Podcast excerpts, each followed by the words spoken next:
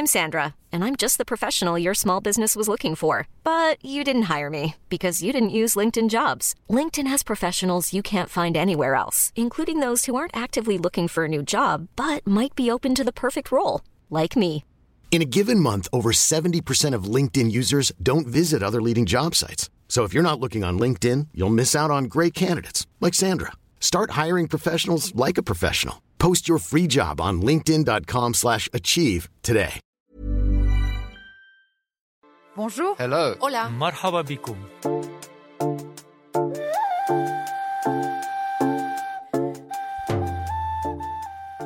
Bienvenue dans Sur la Terre. Sur la Terre, c'est le nom de notre nouveau podcast, un podcast de l'équipe de Sur le Fil en partenariat avec The Conversation, un podcast qui va explorer les solutions et initiatives pour faciliter la transition écologique sous d'autres latitudes et parfois même aux antipodes. Pour lancer notre série, nous allons commencer par le constat. Le constat, c'est que nous sommes entrés dans une ère nouvelle, l'Anthropocène et que cette ère est marquée par le fait que désormais les activités humaines ont transformé la planète à tous les niveaux, même au niveau géologique dans la composition physique de la Terre. Figurez-vous que les géologues doivent bientôt révéler au monde quel est scientifiquement le lieu sur la planète le plus symbolique de cette entrée dans une ère nouvelle. Pour ce premier épisode de notre voyage sur la Terre, nous partons dans l'Est du Canada, dans la région des Grands Lacs, avec mes collègues Marion Thibault et Mathieu Lézère. Nous allons y découvrir un lac entouré de cèdres. Il fait partie des sites retenus comme étant très emblématiques, car dans ces sédiments, on trouve de très bonnes preuves scientifiques de l'avènement de l'Anthropocène. Ce bruit que vous entendez pourrait tout à fait incarner un moment important de l'histoire de l'humanité, celui de l'arrivée d'une nouvelle ère géologique. C'est le son d'un grand tube métallique qui s'enfonce dans les profondeurs du lac Crawford à l'ouest de Toronto, au Canada. Et ce tube va servir à recueillir des sédiments qui sont des témoins parfaits de l'histoire. Paul Hamilton, chercheur au Musée d'histoire naturelle du Canada, nous l'a expliqué. Ce lac, il est très particulier car ces sédiments capturent le changement. On peut observer les perturbations locales, les événements régionaux comme la pollution, et il documente aussi les changements au niveau global, autrement dit, les retombées atmosphériques de produits chimiques.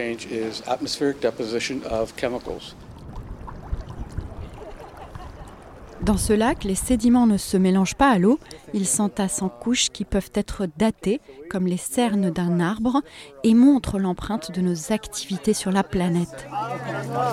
Magic. And that is about 1970. See, the, the 59 is here? That would be about 1970.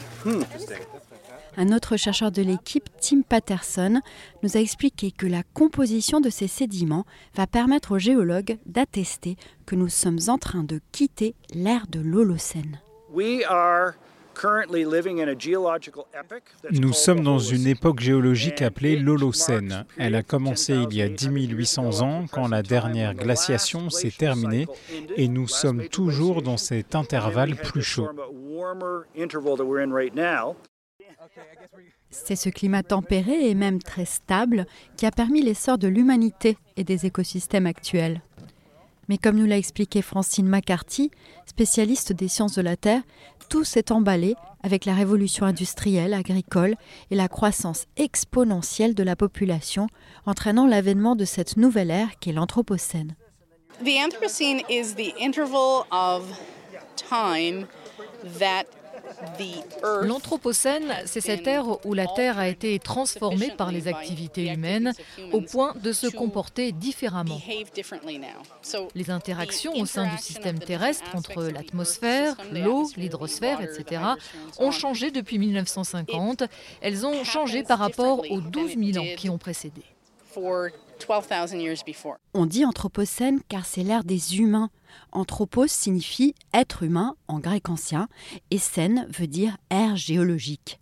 Les géologues ont débattu longtemps pour déterminer quand cette nouvelle ère a commencé. Et même si elle puise ses racines dans la révolution industrielle au XIXe siècle, ils ont finalement opté pour les années 50. Beginning with the Second World War and after, there was a massive Après la Seconde Guerre mondiale, il y a eu une hausse très forte de la consommation um, par les humains, de tout, de la production de plastique, de la uh, consommation d'énergie fossile et donc de la pollution. Tout cela existait avant 1950, mais la hausse a été vertigineuse. On parle de grande accélération.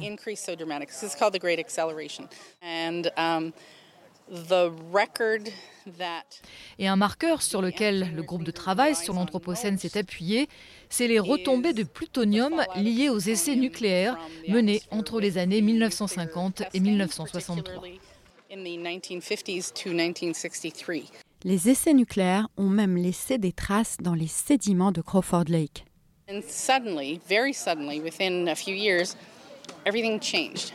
Puis tout d'un coup, de manière très soudaine, en quelques années, tout a changé. C'est pour ça qu'il est très important de déterminer comment la Terre change à l'échelle géologique, car c'est un changement fondamental.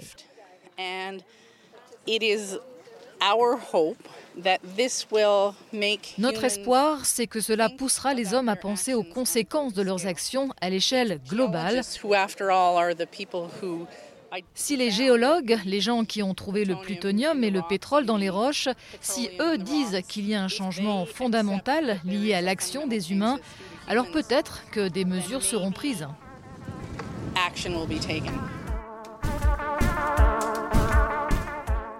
Alors comment s'assurer que cet anthropocène ne soit plus synonyme de danger pour le vivant?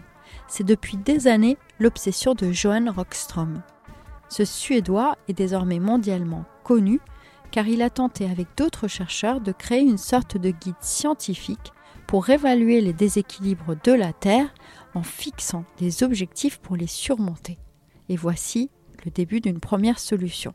Écoutez ce qu'il a expliqué à mon collègue Marlowe Hood. L'Holocène, c'est la référence. C'est le système qui permet de garantir le monde moderne, le monde civilisé. L'idée, c'est de déterminer où se trouve la limite à ne pas dépasser, qui nous permettrait de garder le système dans un état proche de celui de l'Holocène, mais au-delà de laquelle il y a un risque de déstabiliser le système de manière irréversible. Le but de cette théorie des limites planétaires est de nous permettre de naviguer dans l'Anthropocène, pas d'annoncer la fin du monde.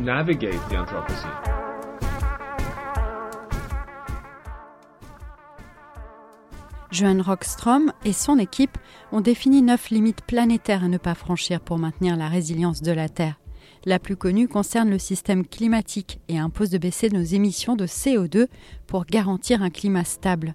Mais il y en a d'autres, par exemple des limites qui touchent à la biodiversité, aux réserves en eau, à la santé des terres ou encore à la préservation des forêt. Et six limites sur neuf sont dans le rouge.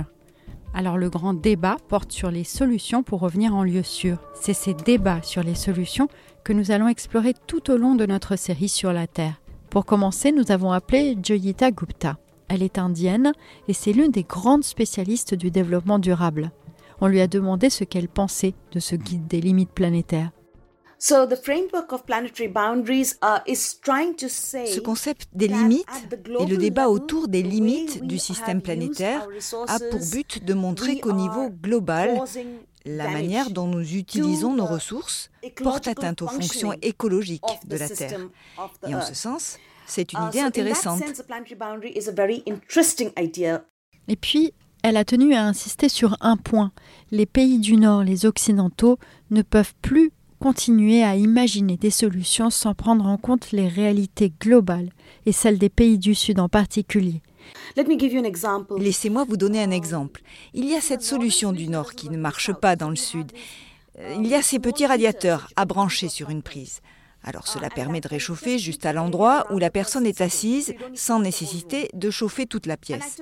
J'en ai pris un pour ma mère, mais ça ne marche pas en Inde, car quand on les branche, ça fait tout sauter. Il pompe trop d'énergie pour les prises de là-bas. Voilà, je pense que vous avez compris le concept de notre podcast. Puisque nous sommes tous sur la Terre et interdépendants, il faut penser sans frontières. Alors restez avec nous demain, nous retrouverons Joyita Gupta et d'autres spécialistes pour parler d'un exemple de réussite pour protéger les limites planétaires. C'est celui de la lutte contre le trou de la couche d'ozone, la première frontière planétaire franchie dans le bon sens. Sur la Terre est un projet de l'AFP en partenariat avec The Conversation.